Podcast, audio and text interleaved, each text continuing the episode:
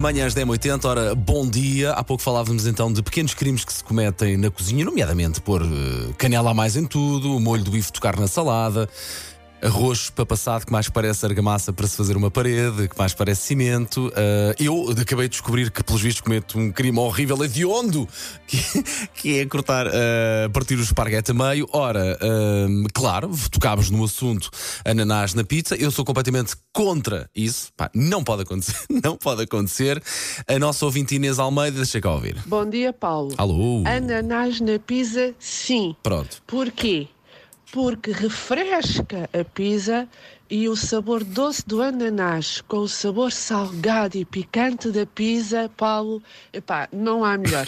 Aqui em casa somos todos time ananás na pizza. Um beijinho e bom dia. Alguém que me descubra onde é que esta querida ouvinte mora tem que lá ir a casa fazer uma intervenção. Estou, estou, estou a sentir. Uh, oh, oh Inês, eu respeito, mas se eu quiser o, o doce do ananás, uh, eu experimento noutra situação. É pá, na pizza não consigo, não consigo, não consigo.